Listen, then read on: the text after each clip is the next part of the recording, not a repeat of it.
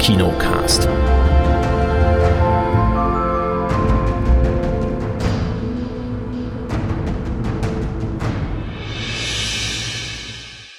Hallo und herzlich willkommen zum neuen Kinocast. Quasi der Ausgabe vor der kleinen Sommerpause, die hauptsächlich wegen mir zu tun hat, weil ich weg war.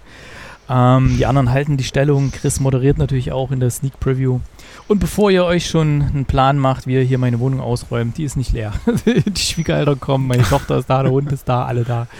Ähm, und das ist ein Kampfhund, musst du dazu sagen. Der ist ein ganz Oh ja. schlimmer, schlimmer Ja, ja. Kampfhund. Der tickt total brutal, aus. Der hey. ist total Also. blemblem, ey. Der beißt alles, was. Ähm, ja, Letztens hat er am Tisch erlegt, hey, puh. Tja, na, ich kann, kann eine Story erzählen. Ich saß letzt, äh, letzte Woche hier im Homeoffice hier unten. Ne, mit einmal denke ich, was ist denn hier los? Ein riesen Tamtam und komisches Fauchen und sitzt eine schwarze Katze bei uns auf der, auf der Kellertreppe. Ne? Ich bin ja hier im Keller ne? und sitzt eine schwarze Katze auf der Kellertreppe. Und der, der Hund, der lag unten und die Katze hat ihn immer angesprungen und attackiert. Ne? Und ich erstmal versucht, die Katze erstmal angerufen, ob, ob die Katja weiß, wem die gehört, ne? Die wusste es auch nicht. Die ist dann bei uns zur Terrassentür reingekommen und ist halt dann quasi erstmal an Hundenapf, hat, gemacht. hat was getrunken, ist dann runter und hat, hat einen Hund angefallen und da gab es natürlich total Ärger, der ist ja eigentlich viel zu lieb so. Hm. Na, da habe ich die erstmal versucht, mit dem Besen rauszuscheuchen die hat da gefaucht wie so eine Blöde da. Blieb auf jeder Treppenstufe erstmal hängen und so. Ne? Dann habe ich sie rausgescheucht, war sie ewig noch da und dann habe ich sie mit Wasser voll gespritzt, also endlich mal abgehauen von unserem Garten. Ja, Oh. da haben wir dann gehört, dass mittlerweile äh, die auch schon in Nachbarhäusern drin war und da auch schon Tamtam gemacht hat. So eine Nachbarin, die hat zum Beispiel ein kleines Baby, da war, ist die schon reingesprungen in das Körbchen und so und hat das Baby irgendwie gekratzt. Also die, die Katze ist echt blemblem. Jetzt hat sie irgendeiner ähm, quasi mal eingefangen und hat hier so Zettel aufgehängt, dass die Katze zugelaufen ist. Ja. Vielleicht will sie ja jemand haben, so eine Blemblem-Katze. Die war noch schon ist bestimmt reingekommen, weil sie kein Wasser mehr draußen hatte und ja. Schutz vor der Sonne wollte. Ich nehme an, das ist so eine Corona-Katze, die hat sich wahrscheinlich irgendjemand geholt äh, während des Lockdowns und jetzt sind sie in Urlaub gefahren, jetzt haben sie die rausgeschmissen oder so. Schätze ich mal. Aber die waren nicht gechippt und nicht tätowiert und gar nichts. Also die waren beim Tierarzt. Naja, Hm. Gut. Aber heute geht es Ja, auch um Filme, nicht nur um Tiere, obwohl auch Wow, echt cool. Tiere im Film vorkommen. Wir hatten nämlich in der Sneak Preview den Film Nope. Nope. Äh, Den neuen Jordan Nope. Peele-Film. Nope, nope. Und der Chris und ich, wir haben The Grey Man angeschaut auf Netflix. Und ich habe auch noch was mit Tieren geschaut, nämlich Prey. Quasi der das Predator Prequel, wenn man es so nennen möchte. Gibt's auf Disney Plus. Und Serien. Ah, heute reden wir endlich über Resident Evil. Da bin ich natürlich sehr gespannt, was die Kate hier Positives rausgearbeitet hat. sehr gespannt. The Staircase hören wir auch noch. Äh, The Paper Girls, den habe ich geschaut. Und mal gucken, was uns noch so einfällt vor der Sommerpause. Alle Themen irgendwie abhaken. Und dann geht's nach der Gamescom dann irgendwann weiter. Ja, Nope in der Sneak Nope. Preview. Nachdem Jordan Peele damals mit Get Out so einen Überraschungshit gelandet hatte und damit zum Shootingstar unter den neuen Regisseuren geworden ist und von Preisen überhäuft wurde, kam dann danach irgendwann der Film Wir, den hatte die Kate geschaut gehabt, wo dann irgendwie plötzlich gruselige Mhm. Leute vor der, in der Einfahrt stehen und ja, jetzt der Film Nope. Und äh, bei Nope geht es darum, dass der Hauptdarsteller Daniel Kaluuya ist auch wieder der, der, den wir aus Get Out kennen. Ich weiß nicht, hat er auch bei Wir mitgespielt, Kate? Weißt du das? Oder? Ich glaube nicht. Ja. Nee, gut. Ich bin mir aber nicht sicher. Ja. Also der spielt hier die, die männliche Hauptrolle, die weibliche Hauptrolle spielt Keke Palmer. Und äh, James, also Daniel Kaluuya, der hat so eine, so eine Pferdefarm in der Nähe von Hollywood und trainiert so Pferde für die, für die Filmindustrie. Und die haben auch eine weitreichende Geschichte mit ihrer Familie, mit Pferden trainiert für diverse Filme. Und dieses erste Pferdchen, was da in diesem ersten animierten Film auftaucht, was vielleicht manche kennen, was aussieht wie so ein Daumenkino, wo so jemand reitet, das kam eben von, von ihnen damals. Und ja, mittlerweile sind aber die, die Zeiten etwas tougher geworden. Äh, in der Filmindustrie greift man jetzt häufiger mal auf CGI-Pferde einfach zurück, weil das auch einfacher ist und die, ähm, ja, die Pferde müssen halt trainiert werden, die haben halt verschiedene Ängste auch. Also man kann mit denen nicht alles so machen. Das geht halt nicht äh, auf Fingerschnipsen und so, wie, wie das der Regisseur so will. Und so kommt halt dieses Pferdegestüt äh, ein bisschen in, in, unruhiges Fahrwasser, was das Finanzielle angeht. Und sie müssen auch jetzt schon einige Pferde dann verkaufen.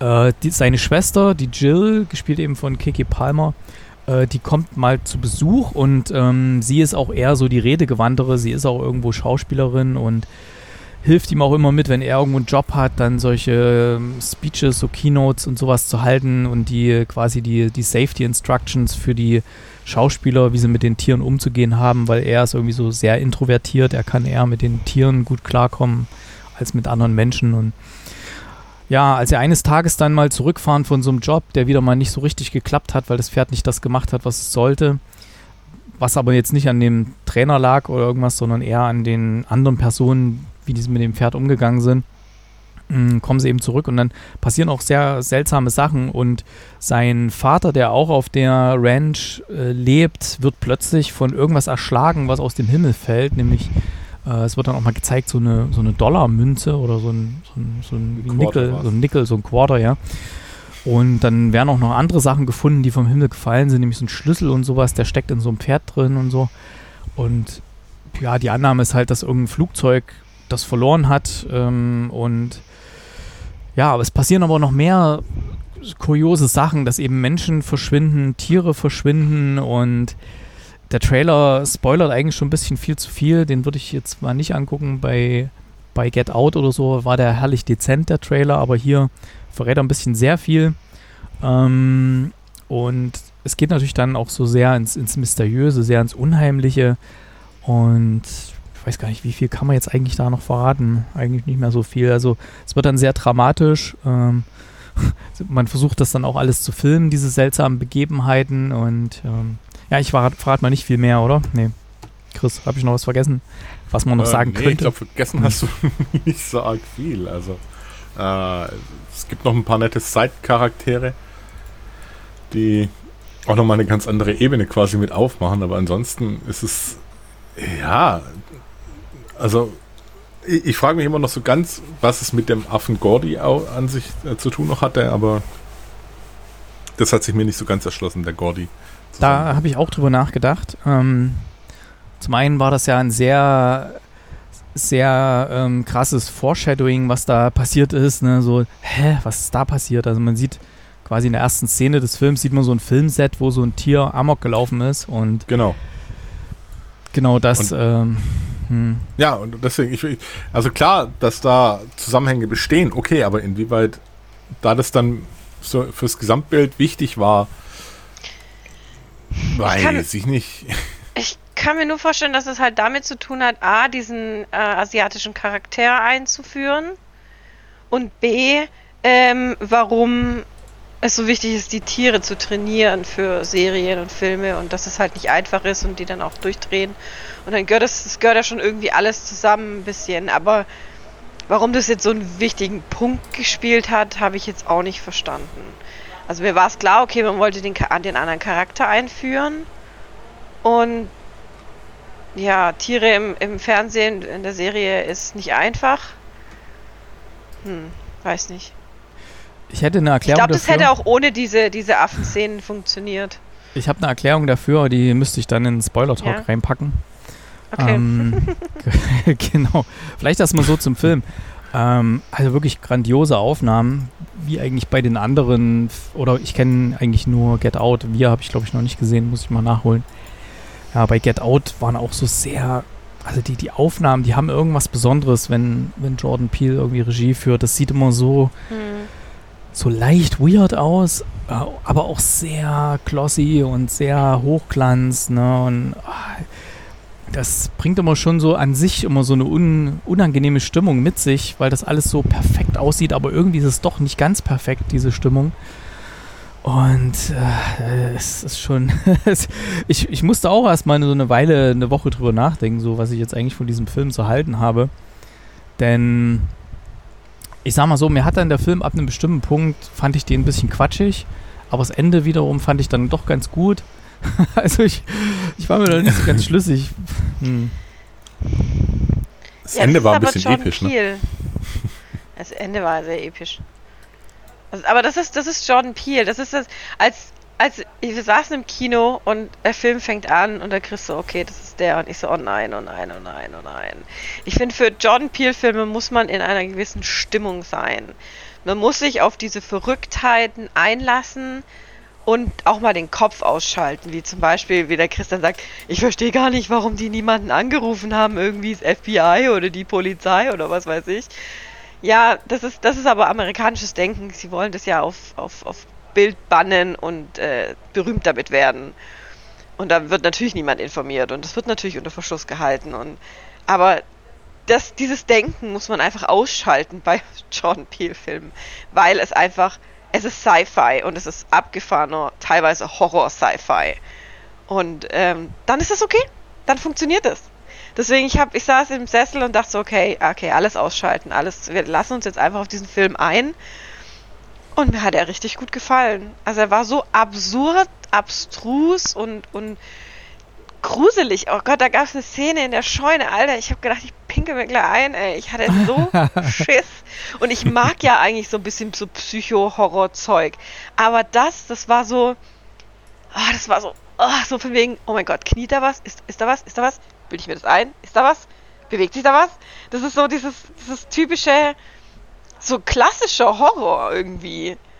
Ohne jetzt Splatter-Elemente und Blut spritzt und was weiß ich. Und das ist halt, ja. Du hast einfach nur diese Szene und, und die tut nichts. Ja, das ist nur Musik im Hintergrund. Und du weißt genau, da ist was. Aber du kannst es nicht 100% sagen, weil es so leicht im Schatten liegt. Und das, Alter, das hat mich so geschickt. ich habe mich richtig in, in Chris Arm verkrallt, was ich normalerweise gar nicht tue. Aber gut, dass Und du die Szene. Das, also, ja. aber an, an der, in der Szene hatte der Film mich komplett. Nach der Szene. Ja, gut, dass du die Szene das war ansprichst. gut.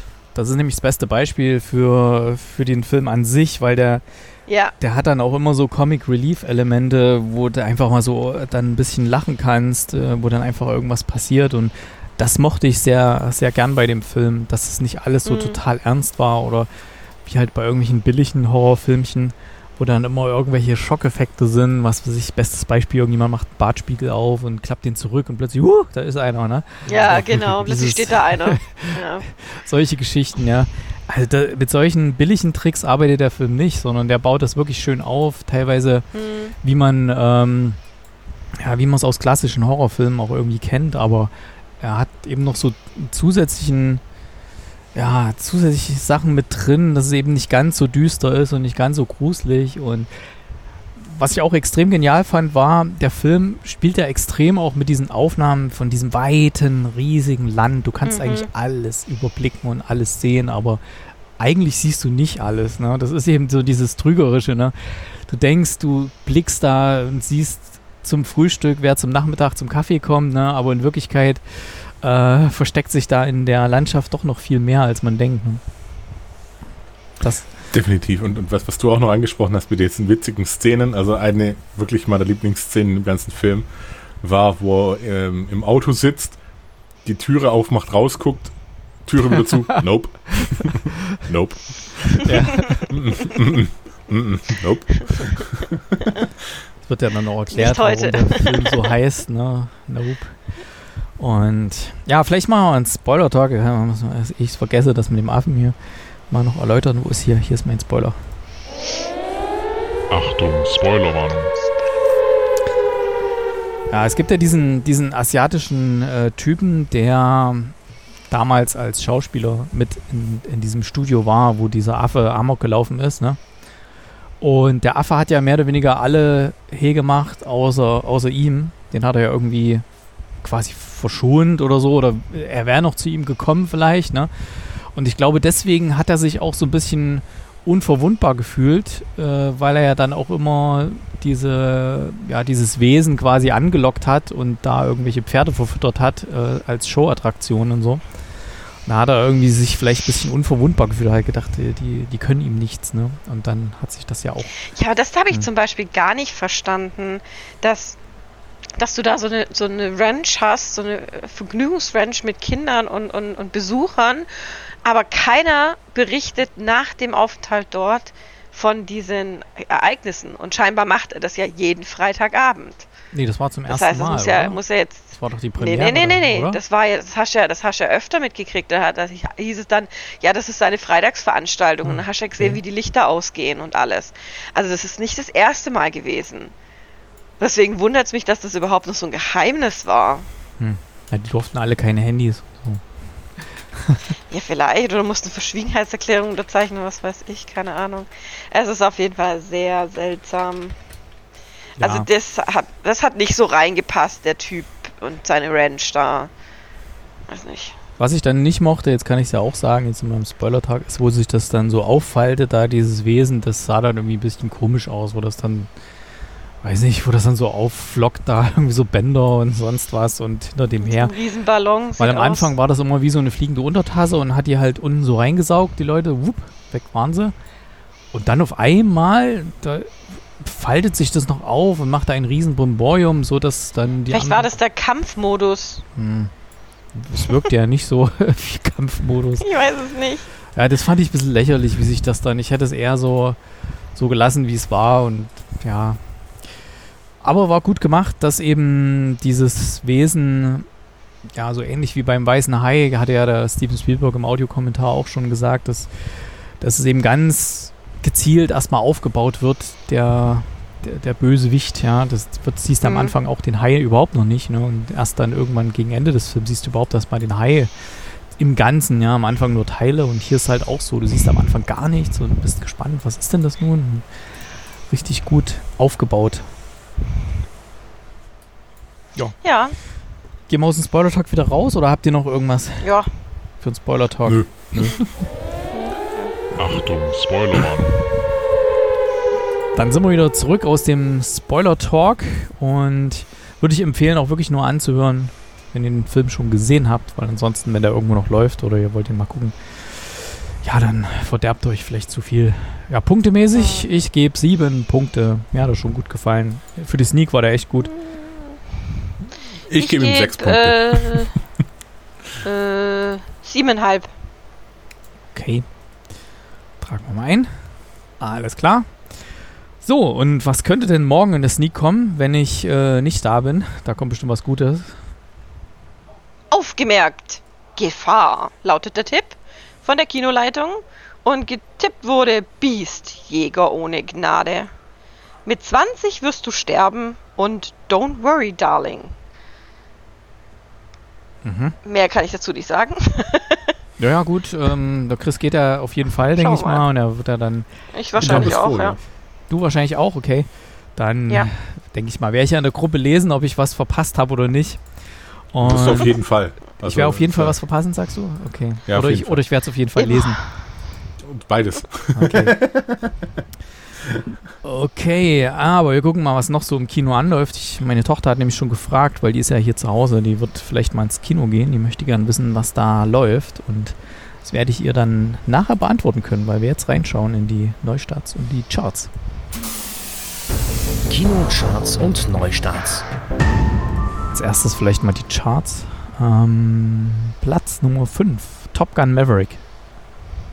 Hält sich echt lang, ne? Hätte ich nicht gedacht. Ja. Äh, Platz Nummer 4, Monsieur Claude und sein großes Fest. Sehr lustig. Schöne Sommerkomödie. Quasi Überschaubar lustig, ja. DC League of Super Pets auf Platz 3.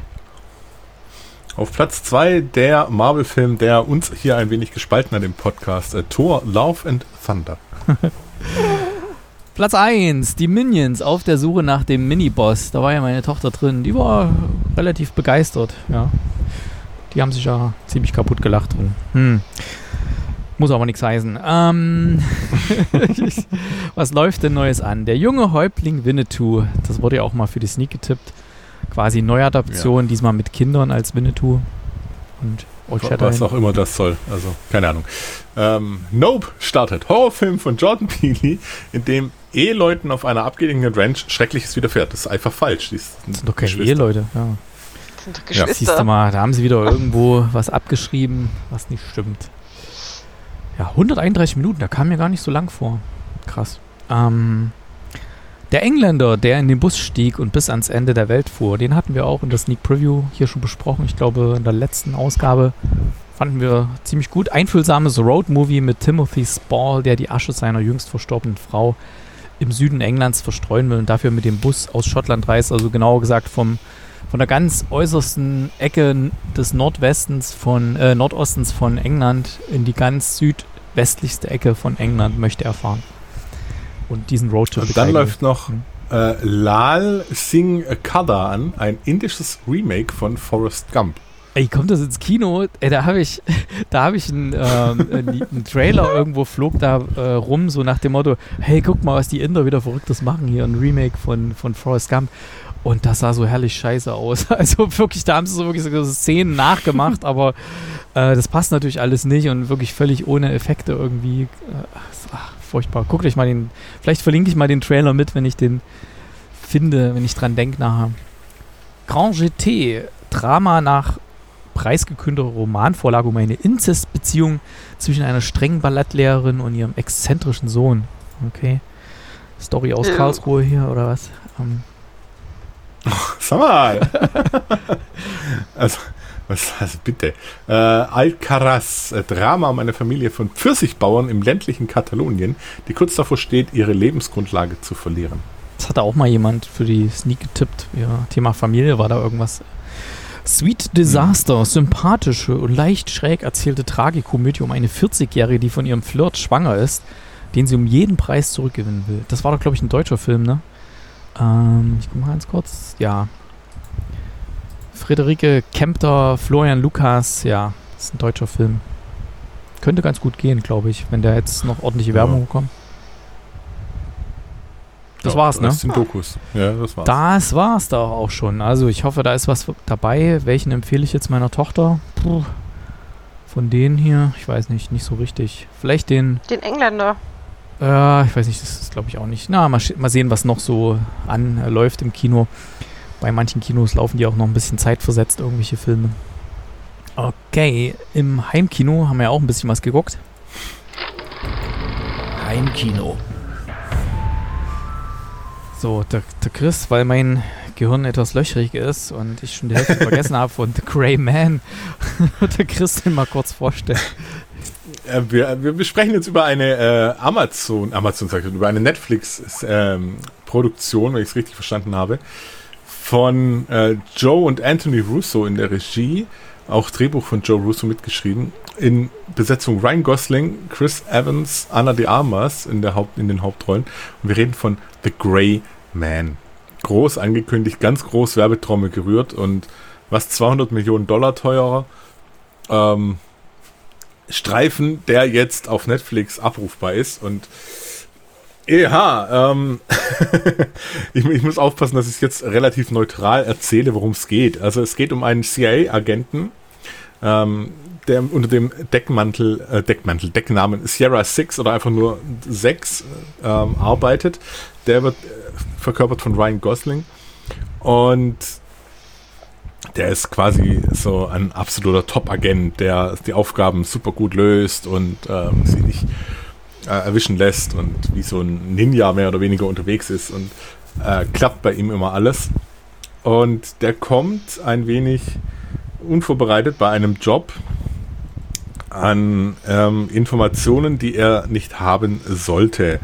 Ähm, der bekommt der, weil die eine Zielperson, die er da hat, ist ein Ex-Agent, der eben dunkle Machenschaften der Vorgesetzten aufdeckt. Ähm, zusammen mit der schönen Anna de Armas äh, mach- machen sie sich dann auf den Weg, da ein bisschen Licht ins Dunkel zu bringen. Und warum zusammen mit ihr? Naja, sie ist eigentlich so eine Partnerin und dadurch, dass er die Infos hat, die er nicht haben dürfte, gerät er natürlich auch ins Ziel, als Ziel oder in, ins Visier von, von den äh, Leuten, die da eben dann sagen, okay, weg mit ihm, also mit den, mit den äh, ganzen Vorgesetzten, mit ganz anderen Gehaltsstufen, wie es so schön im Film auch immer wieder heißt. Ähm, die setzen dann als Gegenspieler Lloyd Hansen ein, äh, der wird verkörpert von Chris Evans, also von Captain America, der auftritt mit, ähm, ja, einem Pornobalken und ähm, so, Hm. ja, ähm, so, so netten Hemden. Also, wie, wie, wie beschreibt man das? Es sind jetzt keine Hawaii-Hemden, es ist mehr so, so wie, äh, wie, wie die originale Magnum-Hemden hatte.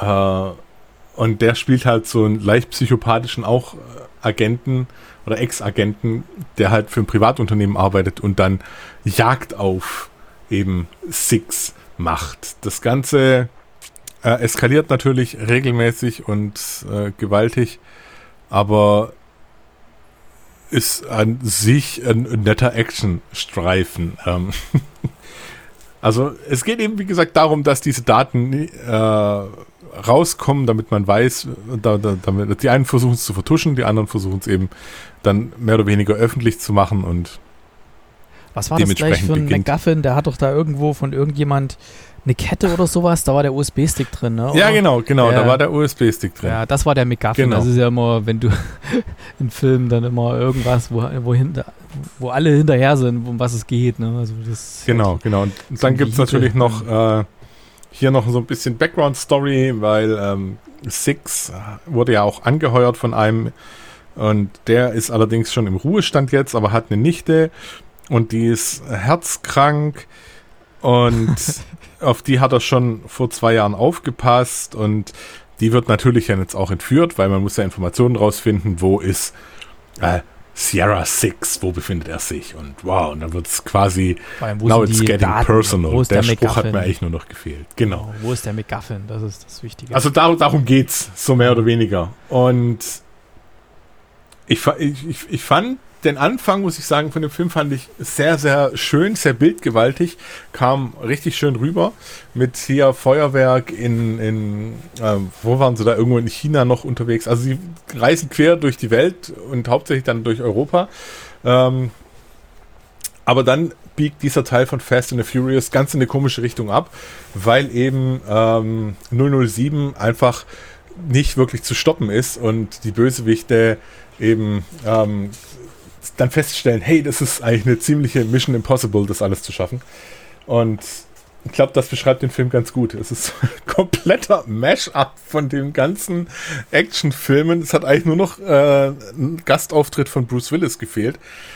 Ähm, und das ist auch das, das Riesenproblem, was der Film hat. Also die Story ist auf einem Bierdeckel erzählt und nichts Neues. Naja, eigentlich nicht, weil die ist eigentlich so verwirrend teilweise und hat so viele Nebenstränge, die völlig unnütz sind und den viel zu ja, aber der, Ma der, der, der, Main, der, der Main Plot, ja, ja, das ja, der, der Mainplot ist eigentlich Born-Identität, mehr oder weniger, äh, dass äh, irgendein Agent. Stimmt, Born, Born ist auch noch. Also dass, das dass so. irgendein Agent umgebracht werden soll. Also man holt ihn, das fand ich am Anfang ganz nett. Das war halt auch aus einem dreckigen Dutzend geklaut. Also der wird halt aus dem Gefängnis geholt, so nach dem Motto: Ja, du hast jetzt die Chance hier, äh, da dein ganzes Leben im Gefängnis zu sitzen. Oder wir holen dich jetzt hier raus und du arbeitest für uns. Ja, und musst halt dann halsbrechere Missionen, die zu deinem Tod führen können, machen. Ja, kannst. Aber du bist draußen. Ne? ja. ja, also es ist einfach. Pff, es, ich, es gibt so viele Momente in diesem Film, wo ich gedacht habe, hä? also abgesehen davon, dass die Polizei sich mal wieder ultra dubbelig anstellt, das ist ja, ja, brauchen wir gar nicht anders sagen, aber dass zum Beispiel hier ein, ein, ein, Stadtteil von Prag quasi komplett zerlegt wird, ohne dass es groß wem auffällt. Äh, oder dass da irgendwie was, was groß abgeht, ist schon ein bisschen wunderlich, äh, dass man mit vier Spezialeinheiten, die die besten, trainiertesten Agenten, die wir haben, sind, äh, es nicht gebacken kriegt, einen Typ, der mitten auf einem Platz an einem, an einem, an einem Springbrunnen an einer Bank festgemacht ist mit, mit Handschellen, dass man das auch nicht schafft. Äh, vor allem mit, mit, also, hä? Und dann werden die Waffen immer größer. Für, es kam mir kam es zeitweise vor, wie so, so, so ein Computerspiel, wo du immer näher an den Endfight kommst und natürlich auch die äh, Waffen von den Gegnern dann größer und härter werden und äh, die auch mehr werden und, und schwieriger zu fighten sind. So kam es mir ein bisschen vor. Und ich weiß nicht, ob das so auch gewollt war. Also, es ist so vieles, wie ich finde, abgekupfert und so vieles unfassbar unlogisch. Äh, wenn ich allein an die, äh, an die Straßenbahn denke, die da, die ja entgleist, aber noch in gleicher Geschwindigkeit oder wahrscheinlich sogar noch schneller wird und noch, noch 10 Kilometer weiter fährt, gefühlt. Das ist einfach Banane. das kannst du nicht anders sagen.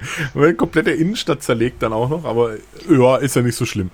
Ähm, Ich habe eine Frage. kugelsicherer, ja, Was hat jetzt Anna de Armas in dem Film zu tun? Ohne Anna de Armas würde äh, Ryan Gosling nicht mehr leben. Keine Chance. Die rettet ihn zwei oder dreimal das Leben. Ähm, Die ist auch so eine Okay. Agentin quasi genau. in diesem Programm. danke, und das wollte ich wissen. die müssen da zusammenarbeiten, weil du kannst ja. ich dachte, das ist wie bei Bond, du hast das Bond-Girl. Nee, nee, nee. Nee, das war sie ja schon. Die hat, die hat schon mehr, mehr zu tun da. Ja, und ähm, also pff, wenn wir die da so rumtoben, also es ist schon klar, die Stunts sind ganz cool, äh, manche Bilder sind auch echt gut gemacht, aber boah, ich fand's schwierig. Vor allem dann Chris Evans sieht hinten raus wie äh, so ein kleiner Hitler-Verschnitt. Das fand ich ein bisschen krass. Ich weiß nicht, ob das dir auch aufgefallen ist. Aber es gab so ein paar Szenen, da sieht man den Bart, also seinen, seinen Pornobalken nicht richtig, sondern nur noch das, was unter der Nase klebt. Und ja, ähm, ah, weiß nicht, Ja, weiß nicht. So viele, so viele Nebenstränge und ja, es. ich war ja guter Dinge. Ich so sag, am ich sag mal so. Ja. Ich sag, ich sag mal so, es ist viel Geld verpulvert worden und viel schauspielerisches Potenzial für einen mittelmäßigen Actionfilm. Ja. Action-Thriller, Entschuldigung. Ich, äh, ich war am Anfang guter Dinge und hab, hab dann mal so zeitweise gedacht, so, ey, das ist Ry- Ryan Goslings Bewerbung als James Bond. Und dann habe ich aber relativ schnell gemerkt, okay, nee, das wird auf keinen Fall funktionieren, weil ich meine, der funktioniert in, in Drive sehr gut, ja, weil er da wirklich so diesen introvertierten Typ, der kaum was redet und so. Aber genau diese ähnliche Rolle spielt er ja hier auch, ne? Aber hier funktioniert es halt nicht, weil hier müsste er eigentlich der, der nonchalante, ähm, ja, ja, Meisterspion sein oder sowas von der Art her und nicht einfach dieser, dieser introvertierte Typ, der, ja, weiß nicht, irgendwie so, irgendwie sich so durchstruggelt und dann irgendwie klappt alles. Also irgendwie war das für mich wenig überzeugend, Ryan Gosling in der Hauptrolle hier. Und Chris Evans war zumindest schauspielerisch her, hatte ja noch mehr zu bieten als Ryan Gosling hier in der Rolle. Und ansonsten fand ich es halt affig immer, da haben sie, ja, jetzt sind wir hier in Prag, jetzt sind wir hier, was weiß ich, in, in Stockholm oder wo sie überall waren. Ja, am einmal gesehen- quer durch Europa noch. Ja, war dann- in Wien. War dann nur, ähm, letzten Endes wurde alles wahrscheinlich in Prag gedreht, weil es da billig ist zu drehen, ähm, weil gerade die Szene mit Billy Bob Thornton äh, in diesem Hotel, wo war der? Das war doch irgendwo, abs da hast du gesehen, das war ja wirklich nur Greenscreen. die, also, Ja, ja. ah, also da, das, da hätte das ist halt echt schade. Also wie gesagt, viel, viel verschenkt. Oder halt auch, ich sag äh, auch, auch so, so, so Situationen wie, oh ja, er ist in Wien, ja, wir müssen in Wien landen. Aber wir haben aber keine Landeerlaubnis für Wien. Höchstens ein Notfall. Okay, er schießt sich halt den Piloten in, ins, ins Bein und sagt, jetzt haben wir einen Notfall. Hm. Ja, herzlichen Glückwunsch, ey. Also, und, und solche Sachen die ganze Zeit. Also ich weiß nicht. Also ich hab's auch langsam satt, immer diese Sachen zu sehen, so, ja, uns wird hier ein Agent gezeigt äh, und irgendwie sind dann seine eigenen Leute hinter ihm her und er muss sich da. Äh, die, die Story Mhm. ist schon sowas von durch. Die haben wir jetzt schon zigmal gesehen, in, in gut und in schlecht gesehen und ich, ah, ich mag's nicht mehr sehen. Da, lasst euch doch was anderes einfallen, ja. Das, Ja. ja, das hätte, hätte schon besser werden können, gerade mit dem Geld und mit dem, mit den Schauspielern auch und so. Und Ja, sag ja, viel Potenzial, viel Witze Geld, waren- mittelmäßiger Film. waren ein paar coole Witze drin, wo auch was weiß ich gesagt wird, hier, du siehst aus wie Ken und sowas. Natürlich ein witziger Anspielung jetzt, weil der spielt ja dann Ken hier bei Barbie und Ken und Ja. Da waren auch noch ein paar andere Sachen mit drin, ähm, die ich jetzt mal nicht spoilern will, aber ja, das hat mir nicht, hat mir nicht gereicht. Also es hätte, entweder hätte es so eine lustige Schiene werden können oder halt eine ernsthafte Agentenschiene, aber dann bitte nicht immer das, was man schon zigmal gesehen hat. So, ja, ich mache jetzt hier Ja. so meine Aufträge und irgendwas ist komisch und auf einmal sind meine eigenen Leute, warum sind meine eigenen Leute hinter mir her? Ich muss das rausfinden und ich muss aufpassen und muss untertauchen. Oh, ja. ja. Hm. Also dafür, dass das so lange Schwierig. rumgemacht wurde an dem Drehbuch und allem, da. Hm. Deswegen von mir, weil es schon, ja, ist ein bisschen Überdurchschnitt ist es schon. Das war jetzt nicht so schlimm, das muss nicht. Ich habe zwar zeitweise dann immer mal ein paar andere Sachen noch nebenbei gemacht und habe so die ganzen Explosionen im Hintergrund auf meinem Bildschirm laufen lassen. Ähm, deswegen von mir sechs Punkte. Ja, das, wie gesagt, trifft es ganz gut, weil, äh, wie ich es ja gesagt habe, viel Potenzial. Mittelmäßiger Film, sechs Punkte. Okay, einen ganz neuen Film habe ich noch gesehen, den ich, ähm, von dem wir auch den Trailer hier mal besprochen hatten im Kinocast, nämlich Prey. Und Prey ist quasi der fünfte Film in der Predator-Reihe. Ne? Es gab ja Predator mit Arnold Schwarzenegger, dann Predator 2, der damals dann in der Stadt gespielt hat. Und dann gab es ja diese Predators und dann gab es noch Predator Upgrade und Aliens vs. Predator und sonst was alles. Ähm, mit diesem, mit diesen anderen aus, ja, also, nee, wie soll ich sagen, also der Film, den ich jetzt bespreche, Prey, hat jetzt nur mit den ersten zwei mehr oder weniger was zu tun. Im zweiten Teil könnt ihr euch vielleicht erinnern, als ähm, wie ist der Schauspieler, der auch bei Little Weapon, glaube ich, mitgespielt hatte. Der kommt ja dann in das Alien-Raumschiff rein gegen Ende und dann gibt ihm ja das Alien, der Predator, so eine, so eine alte Waffe. Vielleicht könnt ihr euch erinnern, so eine Steinschlosspistole. Ne? Ja. Und bei Prey springen wir quasi in diese Zeit, wo damals diese Steinschlosspistole auch, die kommt auch im Film vor. Und Achso, vielleicht kurz gesagt, der läuft momentan auf Disney Plus. Den kann man, wenn man das normale Disney-Abo hat, schauen. Ähm, der ist halt leider nicht ins Kino gekommen. Ich hätte mir gerne im Kino angeschaut, aber kommt halt jetzt quasi Premiere auf Disney Plus. Und wir sehen erstmal eine, eine junge Frau, die bei einer, bei den Comanchen lebt. Also sie ist eine Comanchin, gespielt von Amber Myth, Myth Thunder. Und sie ist schon ein bisschen untypisch wie die anderen in ihrem Stamm. Sie ist schon sehr furchtlos und geht mit raus, geht mit jagen und die leben halt wirklich irgendwo so im 18. Jahrhundert in Amerika und ähm, quasi die Welt da draußen außerhalb von ihrer Siedlung bietet schon sehr, sehr viele Gefahren. Also wilde Tiere, die können schon eine extreme Gefahr darstellen, selbst wenn es jetzt nicht irgendwelche riesigen Tiere sind oder Löwen oder sowas, sondern wirklich äh, auch kleinere Tiere können die Leute attackieren, wenn sie im Wald gehen und Bären suchen zum Beispiel oder irgendwas. Deswegen ist die Jagd auch ein großes Ding bei den Comanchen, natürlich Pfeil und Bogen, aber auch mit dem, mit dem Beil, mit dem Wurfbeil, mit dem Tomahawk und sonst was alles. Und im Gegensatz zu den anderen Mädchen in ihrem Stamm, ähm, ja, interessiert sich sich auch sehr für die Jagd und sie wird auch von ihrem Bruder mitgenommen und guckt sich da auch sehr viel bei anderen ab. Und wir sehen auch erstmal gar nicht so viel vom Predator. Ich glaube, die erste halbe Hälfte des Films kommt relativ ohne den Predator an sich aus. Wir sehen erstmal auch, wie so diese Nahrungskette funktioniert in dieser damaligen Zeit, also wer da wen jagt und wie die Gesellschaft funktioniert bei denen und wie dieses junge Mädchen schon noch ein bisschen mehr Erfahrung sammelt auf ihrem Weg. Und irgendwann kommt es dann halt dazu, dass plötzlich komische Sachen passieren, ähnlich wie bei Nope, ja, so mysteriöse Dinge, irgendwelche Leute verschwinden, seltsame Spuren und sowas.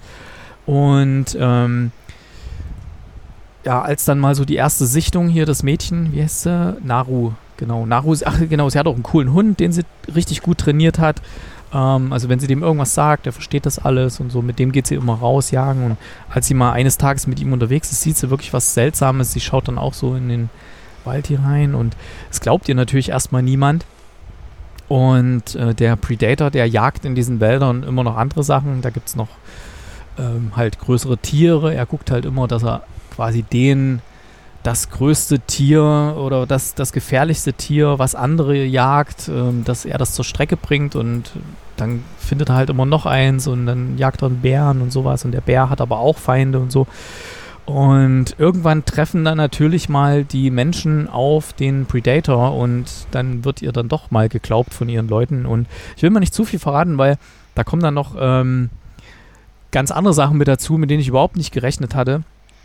Und ich dachte erst am Anfang, boah, es entwickelt sich aber sehr, sehr langsam für so einen Predator-Film, wenn man überlegt, damals bei, bei dem Annie-Film, äh, wo die da, was ja mehr oder weniger die Verarbeitung des Vietnam-Traumas war, ähm, der nicht sichtbare Feind, gegen die die Amerikaner mit sehr viel äh, Firepower kämpfen und trotzdem nicht gewinnen. Ähm, die gehen ja wirklich rein und werden dann wirklich äh, nach dem zehn kleine Jägermeister-Prinzip da massakriert und äh, es geht ja ziemlich schnell. Und hier, hier ist es so, hier fokussiert sich der Film wirklich erstmal auf die damalige Zeit und ähm, da dachte ich mir schon, oh, das ist ein bisschen, ja, irgendwie ein bisschen langsam erzählt, aber es ist unglaublich gut gefilmt, sehr schön gefilmt und dadurch wird die Hauptdarstellerin einem auch sehr nah und man weiß dann auch, warum sie in bestimmten Situationen, wie sie reagiert und dann hat mich der Film, also wenn es dann nachher so langsam aber sicher losgeht und erst so diese mysteriösen Sachen passieren und wenn es danach richtig losgeht, hat der Film mich voll gehabt. Ich, ich saß da wirklich vorm Fernseher, äh, oben am großen Fernseher, wirklich vorne auf der, auf der Kante vom Sofa, ne? wirklich Ah, ey, das mein Herz hat hochgeschlagen. Ne? Ich mag halt auch so diese Predator-Filme und diese, ja, diese, diese Kämpfe, die dann daraus entstehen und äh, wie dann der eigentlich unterlegene Gegner es schafft, äh, den zu bezwingen und, und mit welchen Tricks und Fallen und sowas. Und ähm, es ist wirklich gut gefilmt, gut gedreht. Die Kampf Kampfszenen sind geil und wie gesagt, ich will mal nicht verraten, was dann so ab der Hälfte noch so passiert, weil da gibt es noch andere Einflüsse, die da mit reinspielen in das Ganze. Ähm, und ich gebe dem Film 8,5 von 10 Punkten. Ich glaube, der hätte mir im Kino auch sehr gut gefallen, weil da auf der großen Kinoleinwand kommen diese Landschaften, denke ich mal, noch mal ein ganzes Stück besser rüber. Und ja, hat mir echt gut gefallen. Vielleicht guckt ihr auch mal rein, wenn es euch interessiert. Ähm, Predator, weiß nicht, ist das was für euch oder eher weniger? Ja, ja für mich ja. auf jeden Fall. Ich nicht so. Okay. Ja. Gibt's ja kostenlos, vielleicht guckst du mit in Chris über die Schulter, wenn es läuft. Das ist jetzt nicht gruselig, schlimm gruselig oder so. Es gibt natürlich ein paar heftige Szenen, aber letzten Endes ist es eher spannend und so ein bisschen so strategisch und so. Und wie kann man sowas bekämpfen dann? Hm. Ja, also von mir 8,5 von 10 hat mir sehr gut gefallen. Tolle, tolle Musik, tolle Bilder, gute Darsteller. Ich glaube, von der jungen Dame werden wir noch sehr, sehr viel sehen. Die hat das wirklich gut gemacht. Und deswegen gehen wir jetzt gleich mal weiter in den Serienbereich. Da gibt es auch noch einiges zu besprechen, sehe ich hier. Serien. So, Kate, dann fang mal an. Resident Evil. Ja, wir hatten so ein paar Sendungen schon angedeutet, dann hatte ich aber ein paar Ausfälle. Das, äh, wir werden jetzt eine heiße Diskussion zwischen Erik und mir erleben bezüglich der Serie Resident Evil. Ich fange mal an. Hast du also, eigentlich zu Ende geschaut, die Staffel? Oder? Die ich habe die Serie zu Ende geguckt. Hm. Ja, ganz zu Ende geguckt. Und ich erinnere mich auch daran, dass ich, glaube ich, zu die ersten ein, vielleicht auch zwei oder drei Filme gesehen habe von Resident Evil. Also ich beschwöre, ich habe den ersten und zweiten gesehen. Ob es weiterging, weiß ich nicht. Also ich bin nicht in dieser, in dieser Resident Evil Szene mit Games und Gedöns und so verankert. Ja, ich habe keine Ahnung davon. Ich weiß nur, es gibt, gibt die Bösen, die haben ein Virus freigelassen oder sowas in der Art. Und dann gibt es Zombies und die müssen alle gegeneinander kämpfen und die Umbrella. Wie heißen die? Umbrella? Umbrella Corporation. Doch, äh, Umbrella Corporation, ich will immer Academy sagen. Hm. ist blöd, dass sie denselben Namen genommen ähm, haben, ne? Ja, ähm, die sind halt die Oberbösen, aber eben im Endeffekt halt auch die, die irgendwie gefühlt die ganze Welt beherrschen durch ihre Technologie. Okay, und in der Serie geht es jetzt darum, ähm, dass quasi dieses Virus, also dieses T-Virus, ist quasi fast drei Jahrzehnte schon ausgebrochen. Und also wir sind 30 Jahre in der Zukunft und ein Mann und seine zwei Töchter die für die Umbrella Corporation arbeiten, also der, der Mann arbeitet für die, ähm, ziehen nach New Raccoon City. Und das ist irgendwo in Afrika. Ähm, die ziehen dahin, weil er arbeitet für die Firma und äh, seine Kinder sind aber ein bisschen seltsam und müssen jetzt dort auf die neue Schule gehen und alles ein bisschen komisch und die eine setzt sich so ein bisschen für Tierschutz ein und so und eines Tages äh, besuchen die halt äh, ihren Vater bei der Arbeit und sie findet halt raus, dass da Tiere quasi äh, für Versuche benutzt werden und möchte die eigentlich befreien. Ähm, dummerweise befreit sie das falsche Tier und zwar eins von das mit dem T-Virus infiziert wird und sie wird gebissen. Und sein Vater versucht es dann, äh, ihr Vater versucht es dann zu, zu vertuschen und versucht ihr zu helfen und wartet eigentlich nur drauf, dass sie sich auch in eins von diesen Monstern verwandelt. Ähm, aber das scheint nicht zu passieren. Also das, äh, ich möchte jetzt nicht spoilern oder so, aber das ist, es sieht alles, sie sieht zwar krank aus, aber es ist alles nicht ganz so dramatisch, wie er gedacht hat. Parallel dazu lernen wir aber auch äh, die älteren Versionen der Kinder kennen, ähm, in einem Zeitsprung. Ähm, Und sie versucht immer noch irgendwie rauszufinden, wie man die aufhalten kann und versucht zusammen mit irgendeiner Organisation, die, also die Jade, die eine Schwester, versucht es halt rauszufinden, wie man das alles aufhalten kann. Also die Zeitlinie habe ich überhaupt nicht gebraucht. Ich fand die, wo sie Kinder waren und wie das alles angefangen hat und so, find, fand ich viel interessanter. Ähm, ja, also ohne jetzt vorwegzunehmen, auf was das Ganze hinausläuft und ob die eine sich verwandelt oder nicht und wer dann irgendwann später auf welcher Seite der Geschichte steht, erzähle ich jetzt auch nicht. Ähm, aber alles in allem fand ich das eine spannende, aus meiner Sicht Sci-Fi-Serie, die aber der Erik sagt, komplett hum, kompletter Humbug ist, weil er nicht zu den Spielen und zu, zu der Original-Storyline passt. Was ich verstehe, Erik. Nee, ist auch eine schlechte ganz. Serie, finde ich. Ist schlecht gemacht. Nicht schlecht. Also sie passt die auch nicht zu den sie passt die auch nicht zu den Spielen, aber es ist auch eine schlechte Serie, das kommt auch noch dazu. Ich fand die nicht schlecht. Also die Charaktere, die. Also sie hat mich unterhalten. Die, die handeln einfach total dämlich. Du hast es schon angesprochen, mit, mit dem Tieren befreien und so. Ja, ich gehe in ein gefährliches, in ein Labor, wo Biohazard-Zeichen noch und nöcher sind und befreie Tiere, ja. Die irgend, an irgendwelchen Schläuchen und sonst was und naja, egal. Ja. Aber die, das Skript war einfach auch total dämlich und dieses Hin- und Hergespringe und ich meine, dass es mit dem Film jetzt oder mit den Spielen wenig zu tun hat ähm, ja, das sei mal dahingestellt. Es gab ja letztens diesen Film, wie hieß der, Resident Evil, uh, Back to Raccoon City oder wie der hieß, weiß nicht mehr. Welcome to Raccoon Welcome, City. ja. Äh, der war ja noch sehr nah dran an dem eigentlichen Spiel, aber wie gesagt, hier war mir ja klar, dass die nicht ewig dieselbe Story da verwursten können von dem Spiel. Aber da war ja so gut wie nichts drin, ja. Und sie haben auch selber die, die eigene Story von dem Spielen und überhaupt von der, von dem Ganzen haben sie mit der Serie korrumpiert einfach, weil sie haben einfach äh, Sachen, ja, falsch dargestellt. Also richtig falsch, also als, als Basis falsch dargestellt und so. Nicht mal so, dass man sagt, oh ja, okay, jetzt der eine sieht ein bisschen anders aus als, als ja, aber hier werden einfach, einfach Grundlagen werden hier falsch behandelt. Das, das stimmt einfach gar nichts. Ich hatte ja bei uns in der WhatsApp-Gruppe den Vergleich gebracht. Das wäre so, wie wenn jetzt plötzlich jemand eine Harry Potter-Serie machen würde und ja, die spielt plötzlich auf Hawaii und ja, äh, das sind auch jetzt keine Zauberer mehr, sondern das sind jetzt, was weiß ich, alle Skateboardfahrer und also das stimmt nichts, ja. Und was, mir, was mich auch sehr gestört hat, ähm, Resident Evil hatte immer so einen, äh, so einen satirisch-ironischen ätzend fiesen Unterton, der gesellschaftskritisch war, kritisch gegenüber Großkonzernen, die nur äh, auf Gewinn aus sind und sowas. Das kommt halt immer mit durch in der, in allen Spielen, auch in den Filmen, selbst in den, in den schlechten Filmen. Also die ersten, erste war ja noch halbwegs gut oder so. Aber dann hat die Qualität langsam nachgelassen oder schneller nachgelassen, ja. Aber das, da war ja nichts drin. Das ist ja alles absolut politisch ja, korrekt und auf drin. Krampf divers und da ist eine lesbische Mädel dabei und eine, die Tierschützerin ist und eine Veganerin. Und, ah, Oh Gott, doch Gott, oh Gott, war das anstrengend. Ich habe dann wirklich gedacht, na okay, ich gebe nochmal eine Chance. Ich, ich gucke mal in die zweite Folge rein. Ne? Und die zweite, oh nee, ich habe es nicht ausgehalten. Das war so dämlich. Hast du auch nur zwei Folgen angeguckt? Ja, wo die dann noch da runterspringt zu den ganzen. Äh, nee, ja, okay, äh, das fand ich auch bescheuert. Alter, ja, ne, Weil den Sprung hätte sie nicht überlebt. Da waren eigentlich. nur so bescheuerte Sachen drin. Die ganze Zeit. Nur so bescheuerte Sachen. Ich habe mich die ganze Zeit, ich, ach nee, bitte, ey. Und die ganze Zeit kannst du gar nicht sagen, wenn du nur zwei Folgen Ja, die ganze Zeit, wo ich die zwei ich Folgen hab die geguckt habe. Der Punkt geht aber an Kate, also. Ja, die ganze Zeit, wo ich die zwei Folgen geguckt habe. okay. Ja. Net, also, okay, das, das, ist halt das Schöne an unserem Podcast. Wir sind gespaltener hm. Meinung. Wir sind auch beide eine andere Generation. Also du bist einfach noch mal älter als ich.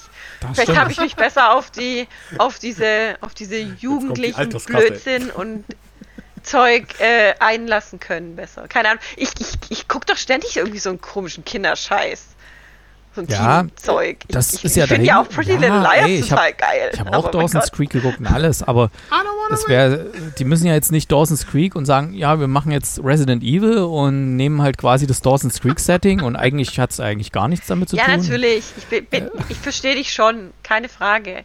Aber mich hat die Serie unterhalten. Sonst hätte ich ja aufgehört. Es gab Serien, die haben mich die wurden total gehypt, die finden alle total toll und ich habe sie nicht mal bis irgendwie zur vierten Folge oder zur fünften Folge geguckt, weil ich sie nur langweilig finde. Hm. Ja, also das ist so, hm, das, da sind die Geschmäcker halt massiv verschieden. Ja, du bist eine von den wenigen, die die Serie gut findet, muss ich sagen. Ja, also ich, weiß. ich würde auch eine zweite Staffel gucken. Ich glaube, die wird es nicht geben, auch wenn ich äh, Konstantin-Film natürlich die Daumen drücken würde, weil die haben das ja produziert. Aber Leute, ey, Konstantin, ihr habt so viele Resident Evil-Filme gemacht und ihr habt da eigentlich Erfahrung drin, was, auf was es da ankommt. Warum jetzt diese scheiß Serie da? Also, das ist ja wirklich, da stimmt ja gar nichts. Chris, hast du schon mal reingeguckt oder willst du den. Nee, ich finde es viel Hm. witziger, wie ihr darüber schreitet. Äh, Hm. Wir streiten nicht, wir diskutieren. inklusive dem Aufruf an Konstantin. Ich erwarte jetzt eigentlich von Kate auch einen äh, Aufruf an Konstantin, dass sie eine zweite Staffel machen. dann, dann ist alles ganz hervorragend. Ähm, Ich bin ja mal ich gespannt. genieße Dann. das, weil ich muss, ich muss nicht alles sehen und deswegen erlaube ich mir kein Urteil drüber und lebe damit auch glücklich und froh. Net Netflix hat es ja bezahlt, ne? Das war ja eine Auftragsproduktion an Konstantin. Also ich glaube nicht, dass Netflix. Obwohl es kann natürlich sein, dass viele da mal reinschauen, weil sagen, auch mal gucken, ob das so scheiße ist, wie alle sagen. Ähm, kann natürlich sein, dass es dann dadurch du- zu ein paar Oder ob Zuschauerzahlen das so führt. ist, wie alle sagen. Ja, sie, ja, gib mal. Alle in dem Fall ich. Ich, gebe mal, mal, wir machen mal den Spaß. Wir sind zwar jetzt nicht im Livestream, aber ich gebe mal, ich gebe mal bei Google ein und gebe mal ein Resident Evil Serie Kritik. Serie. So. Und ich nehme, ich lese nur mal die Überschriften der ersten Sachen. Resident Evil Serie auf Netflix wird von Publikum und Kritik verrissen. Ja, von musikexpress.de so das erste. Was haben wir denn hier? Der zweite Link, den mir Google hier bringt. Hier, Resident Evil Serie auf Netflix. So schlecht wie befürchtet? Fragezeichen. Ja, Ich scroll mal runter, ob die Antwort ja ist. Mal gucken. Fazit? Ah, ja, gut. Okay, da steht, ist mir zu viel Text hier gerade. Also auf Rotten Tomatoes 25% und auf IMDb 3,6 von 10. Ja. Die Resident Evil Netflix-Serie ist ein Desaster, steht hier nur. Schlecht gespielt und falsch erzählt, der Standard.de. Resident Evil Review auf Movie Jones. Mal Ich war gucken. schon immer Fan, Fan Hm. der Underdogs. Ja, Resident also Evil auf Netflix. Schlecht gespielt. schreib und falsch mal, erzählt. mach mal einen Blog auf und schreib mal eine gute Kritik, dass dann. Aber hier Ich steht habe keine wiederum, Zeit für einen Blog. die Serie legt einen spektakulären Fehlstart hin. Fans laufen Sturm, oje, oje.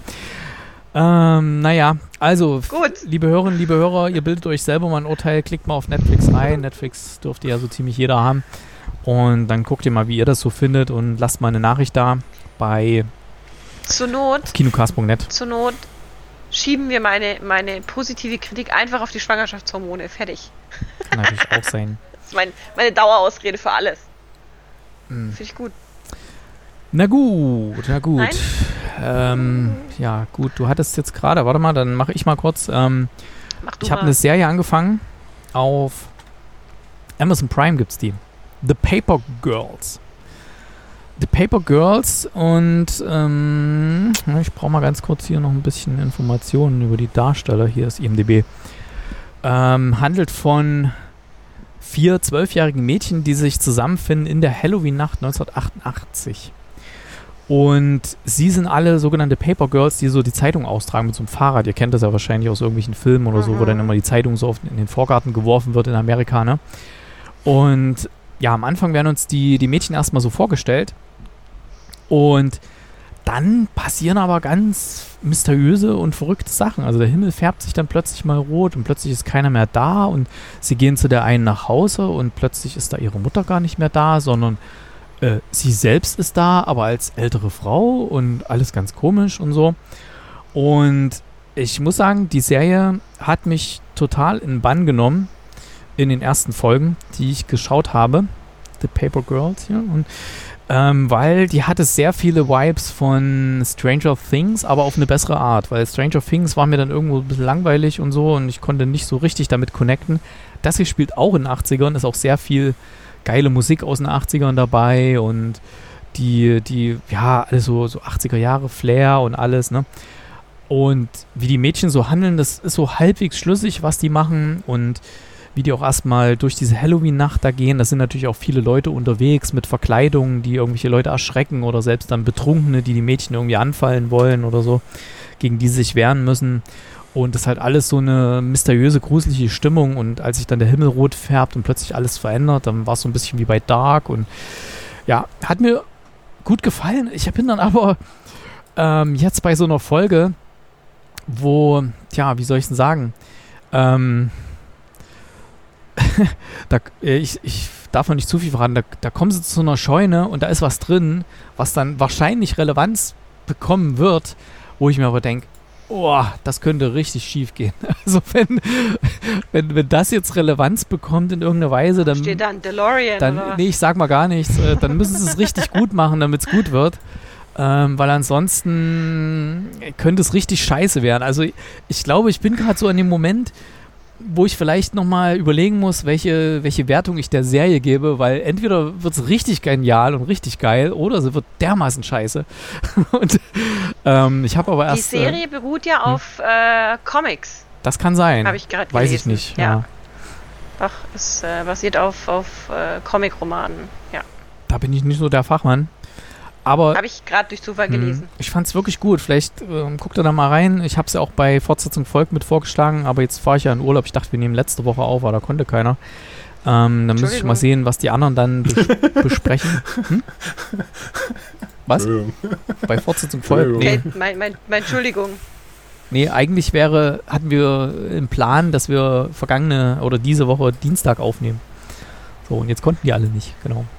Oh nein. Dann müssen sie dann ohne mich das besprechen. Bin ich gespannt, Ja, was, toll. bin ich gespannt, was die dazu sagen und vielleicht guckt ihr ja mal rein in der Zwischenzeit.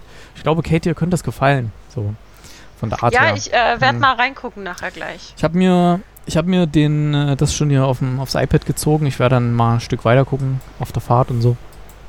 Und ich hoffe, ich hoffe, es kriegt einen richtig geilen Dreh. Ja, hoffe ich sehr. Ja. Und dann wird's gut. Deswegen, ich, ich halte mich mal mit meiner abschließenden Bewertung noch ein bisschen zurück. Deswegen, aber bisher fand ich sehr geil, aber es könnte sein, dass es jetzt richtig scheiße wird. Also, aber guck.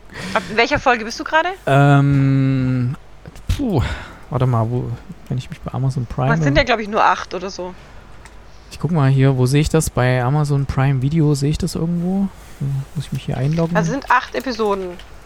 ich weiß es bloß nicht aus dem Kopf. Ich habe immer, ja, nächste Folge, nächste Folge, nächste Folge, weißt du? Und Ja, du müsstest eigentlich sehen, an den Balken, welche du Ja, schon ja. geguckt hast und welche nicht. Warte, Paper Girls, gebe ich mal hier ein. Sehe ich das jetzt hier? Folge 4 weiter ansehen steht hier. Ich bin Mitte, Ah, okay. ich bin Mitte Folge 4. Also da ist dieser, dieser Breaking Point. ähm, Da ja, bin ich mal gespannt. ja. Dann guck mal rein. Alright. So. Nächstes Thema. Games. Nein, Games. Nein. The ich habe noch eine Staircase. Serie. Stimmt. Ich habe eine Serie. Serie. Serien. Entschuldigung. Das Treppenhaus. Was geht ab im Treppenhaus? Ich, ich hab, ich bin in ein Rabbit Hole gefallen. Das ist ganz, ganz schlimm. Und zwar gab es, ich glaube, letztes Jahr, letztes Jahr bereits eine Doku-Serie, die nannte sich The Staircase, ähm, basierend auf den wahren Ereignissen äh, des äh, Falls um äh, Kathleen Peterson und ihren, ihren in Anführungsstrichen mysteriösen Tod.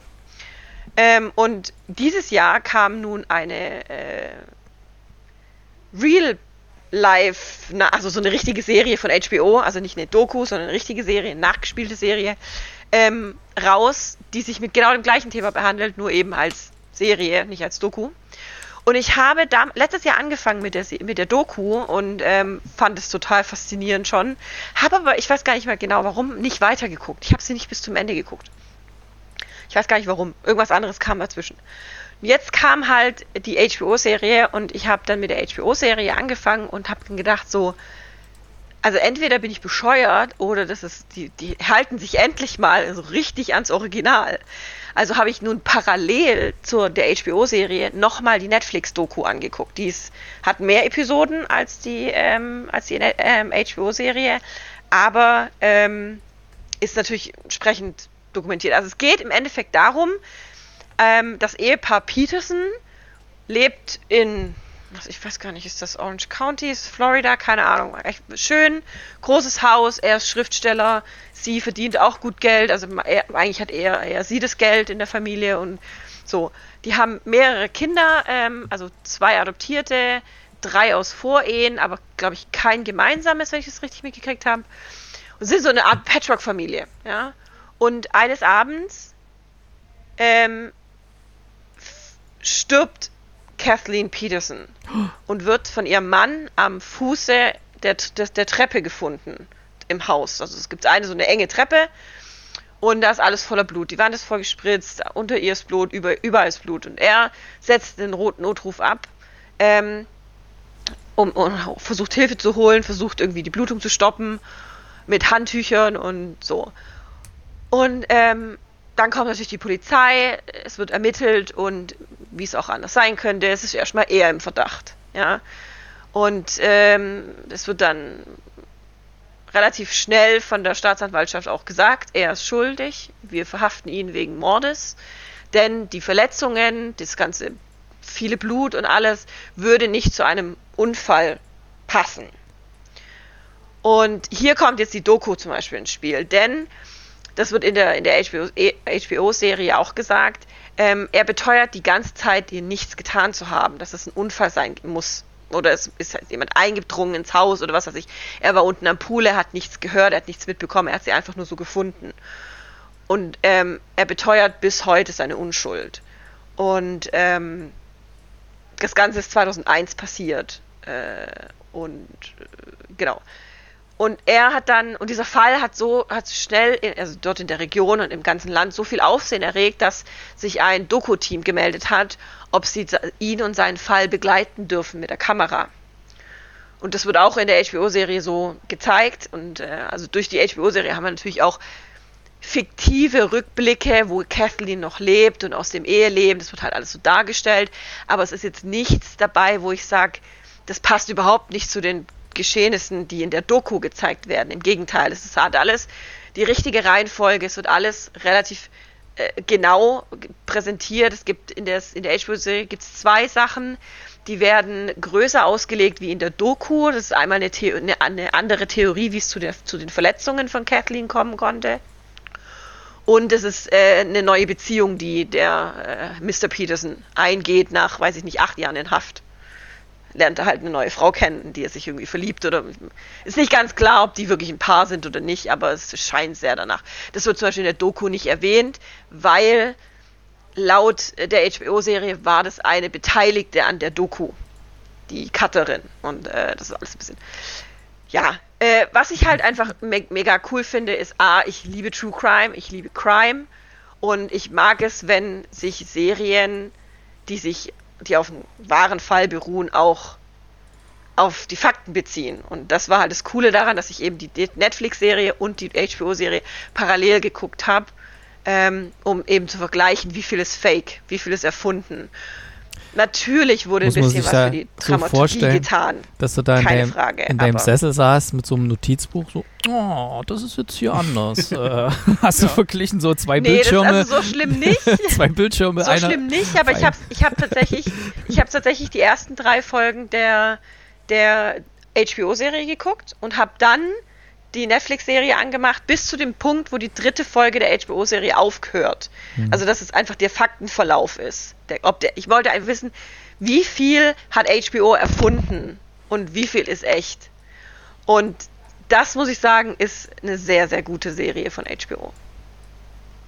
Ja, kannst Ja. du empfehlen. Und äh, das ist wirklich dramatisch, was mit, ähm, mit Mr. Peterson passiert ist, denn ich glaube tatsächlich, dass er, dass er sie nicht getötet hat. Also ähm, da wurde geschlammt, da wurden Beweise manipuliert, unterschlagen von der Staatsanwaltschaft, äh, was alles nach und nach rauskam, nachdem er schon verurteilt wurde von der Jury zu Mord.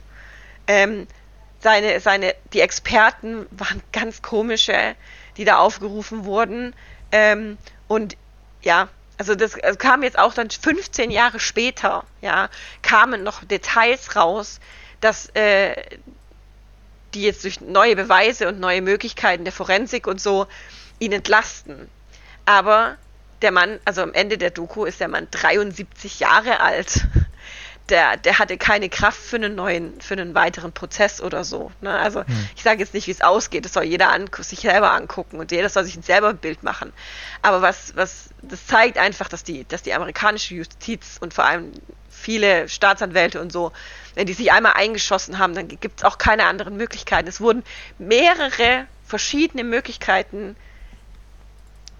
gezeigt und auch schlüssig erklärt, wie es zu diesen Verletzungen hätte kommen können, die nichts mit einem Mord zu tun haben. Und die wurden alle von dem Anwalt, also von dem Staatsanwalt abgeschmettert. Das wäre wär alles falsch und es wären keine richtigen, richtigen äh, Beweise und keine richtigen Sachverständigen und so. Und äh, ja, Chris hat gesagt, er hat ab und zu mal von der Serie, von der HBO-Serie was gesehen und jedes Mal ist er die Treppe runtergefallen. Das war nämlich ein anders nachgestelltes Szenario. ja. Ja, ist ja verwirrend. Weil das, es wird halt, diese Vorstellung, was geguckt und passiert ist, wird halt da. dann bei der HBO-Serie bildlich dargestellt. Ja.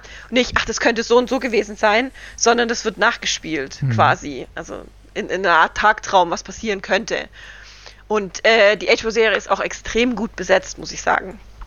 Ähm, ich muss jetzt noch mal kurz gucken, wer, die, wer, wer da mitspielt, alles.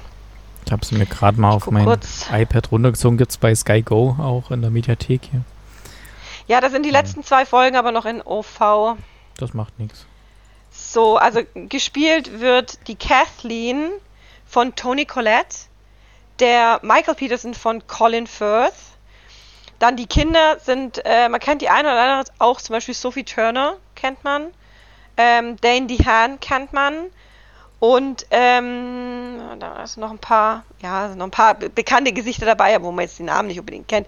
Aber ansonsten ist es eine sehr gut besetzte Serie und auch, ich sag mal, bis auf die, bis auf, bis auf Michael Peterson und Kathleen Peterson sind die Nebenrollen auch sehr gut besetzt in, in Sachen Optik.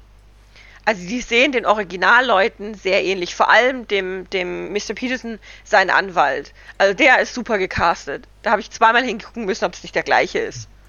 Okay.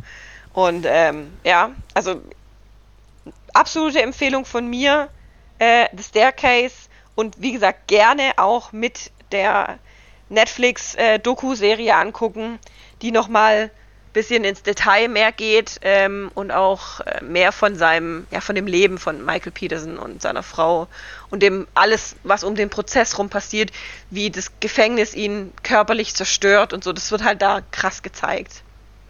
Okay. Ja. Ich habe es mir mit runtergeladen. Werde ich dann nach meinem Urlaub, denke ich mal, auch noch zwei Sätze dazu sagen können. Dann interessiert mich auf jeden Fall. Okay, wenn, Jetzt Games. Ja, warte mal, äh, weil du gerade ähm, True Crime angesprochen hast, nur ein Satz. Ich habe gestern die neue Serie angeschaut auf dem ZDF, ähm, Ak Aktenzeichen XY gelöst. Ah. Und ähm, da widmen sie sich immer pro Folge einem Fall, der teilweise, wo der eigentliche Fall wirklich viele, viele Jahre zurückliegt und der aber nie aufgegeben wurde, wo immer weiter ermittelt wurde und dann eben, wie der Name schon Cold sagt, Case quasi. ja, wo der Name schon sagt, wo dann eben verschiedene Leute dann dran waren oder neue Ermittlungsmethoden und dann wird auch erläutert, warum sie dann plötzlich neue Erkenntnisse. War gestern sehr interessant, ging es um ein ermordetes Kind und ist natürlich für die Eltern ganz, ganz furchtbar und natürlich auch für alle Angehörigen und gerade dann, wenn der Schuldige oder der, die, der oder die Täterin nicht gefunden werden kann, ähm, ist das natürlich dann noch furchtbarer und auch über Jahre hinweg und deswegen, ähm, ja, hier wurde das dann mal gezeigt, wie dann jahrelang da immer noch dran gearbeitet wird, das immer noch mal wieder aufgegriffen wird und ja, gibt es bestimmt in der Mediathek die erste Folge und äh, soll jetzt Mhm. regelmäßig kommen. Aktenzeichen XY gelöst, äh, geht eine Dreiviertelstunde und handelt immer einen Fall. Ich wusste auch erst nicht, wie es läuft, ob die da mehrere Fälle zeigen. Ähm, war aber sehr, sehr interessant. Also wir haben es gestern alle geguckt und ja, das nur dazu und weil wir gerade bei Ja. Sky Go sind und ich habe gerade mein iPad offen, weil ich ja deine Serie geaddet habe hier. Ähm, ich habe eine Doku geguckt auf Sky Go, ähm, äh, online hier halt Tony Hawk on, Until the Wheels Fall Off. Also wenn ihr irgendwas mit Skateboarden am Hut habt, Leute, guckt diese Doku. Das ist der Hammer. Ja, unbedingt anschauen. Tony Hawk Until the Wheels Fall Off, also bis die Räder abfallen, will er fahren und so. Ja, wahnsinnig geiles Ding. Vielleicht gibt es das dann noch demnächst äh, in anderen Streaming-Portalen, aber jetzt momentan bei Sky. Läuft auch auf Sky Documentary. Okay, jetzt äh, Gamescom. Games.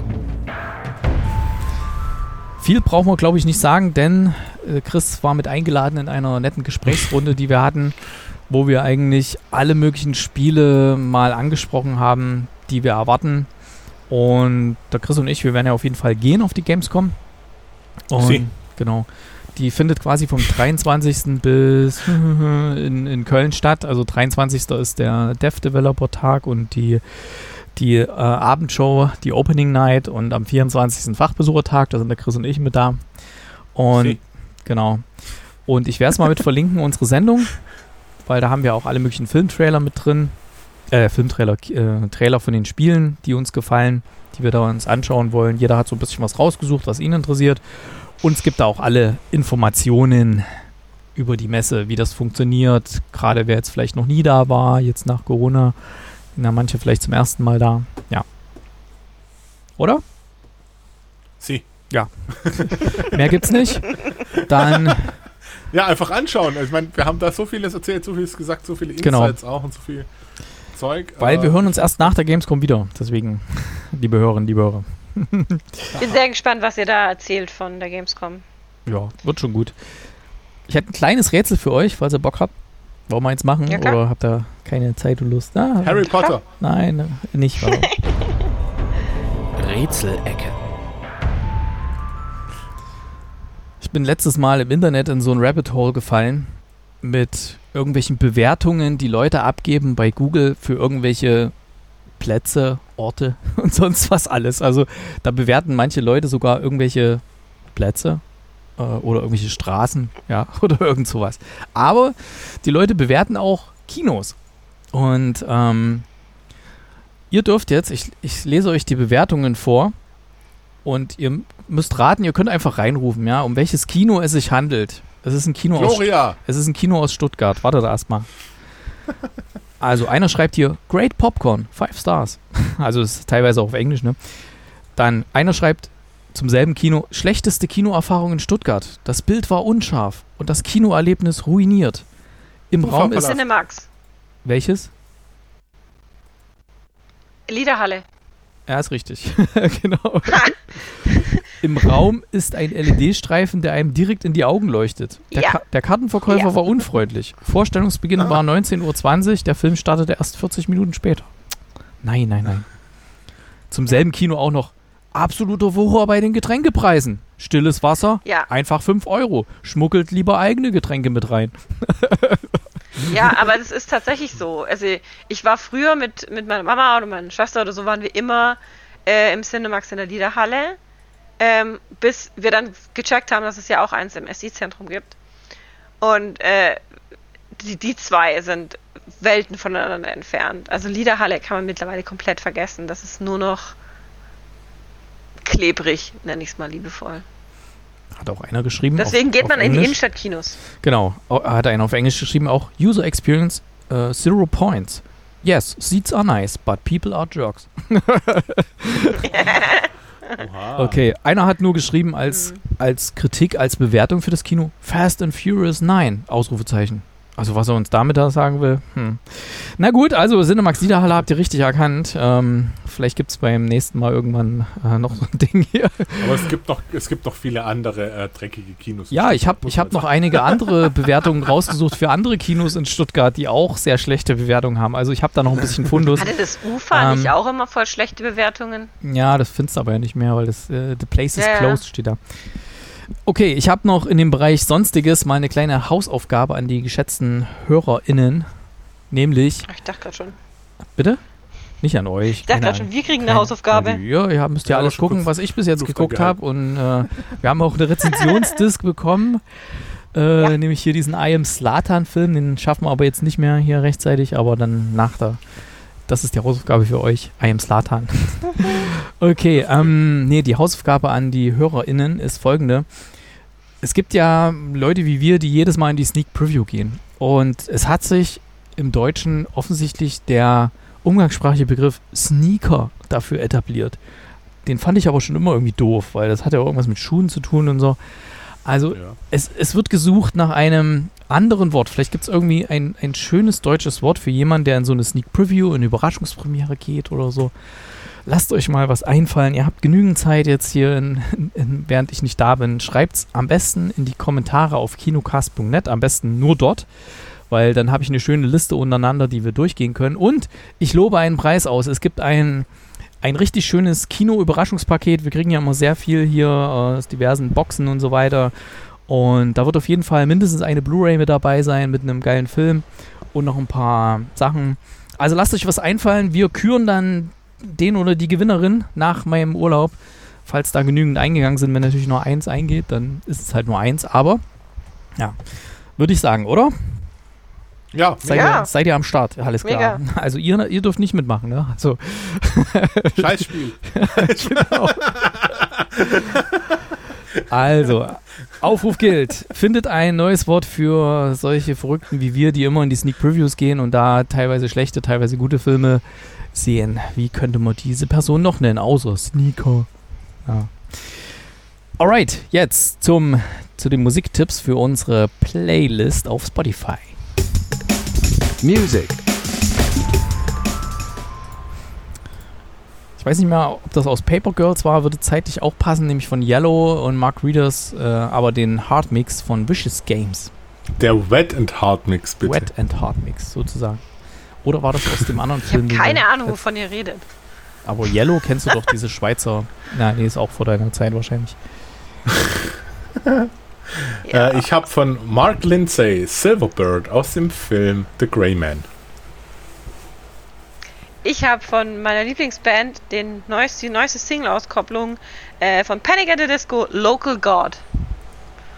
Jetzt muss ich mal direkt mal gucken, ob wir das nicht schon haben, weil ich glaube, wir haben schon viel von Panic at the Nein. Dis- Die kam erst gestern raus. Ach so, Der Song. Stimmt, okay. Na, ist drauf, alles klar. Coole Sache. Äh, liebe Hörerinnen, liebe Hörer, ihr könnt das abonnieren auf Spotify natürlich. Heißt Kinocast Songs. Haben ja auch schon einige abonniert mittlerweile. Da gibt es jede Woche drei neue. Wie viel haben wir eigentlich mittlerweile drauf? Ah, guck ich nach. Guck ich mal beim nächsten Mal. Viele. Viele, ja, viele. unendlich, nahezu unendlich. Nee, darf man nicht unendlich sagen. Der Mathelehrer hört mit hier. Da steht keine Anzahl, da steht immer nur Stundenzahl. Achso, warte mal, dann muss ich erstmal, noch habe ich nur draufgepackt, erstmal unsere drei Sachen. Ah, ich habe so viele Playlists hier. Irgendwie ist die Sortierung komisch, dass man das nicht irgendwie alphabetisch sortieren kann oder irgendwas. Oder ich habe es noch nicht rausgefunden. So, wir haben hier 387 Songs, 25 Stunden. Also ihr Wow. könnt einen Tag lang Kinocast-Songs hören. Das ist doch ein Ding. Über einen Tag. Wahnsinn. Abonnieren alle. Ja. Und lasst euch ein Einfall, Wort einfallen für Sneaker auf kinocast.net schreiben als Kommentar. Ja, dann lasst euch gut gehen, wenn ich nicht da bin. Stellt keinen Quatsch an. ich wünsche euch gute Filme in der Sneak Preview. Und vielen Dank Dankeschön. fürs Mitmachen, ne? Und Sehr gerne. liebe Hörerinnen, liebe Hörer, schreibt fleißig Kommentare und ja, macht bei der Kino, äh, bei der, bei der Gloria Sneak Facebook-Gruppe mit, tippt da schön, wenn ich nicht da bin. Na, da fehlt einer, der tippt. Ähm, das müsst ihr ausgleichen, ne? Bis dann. Tschüss. Auf Wiederhören. Macht's gut, schöne Sommerpause.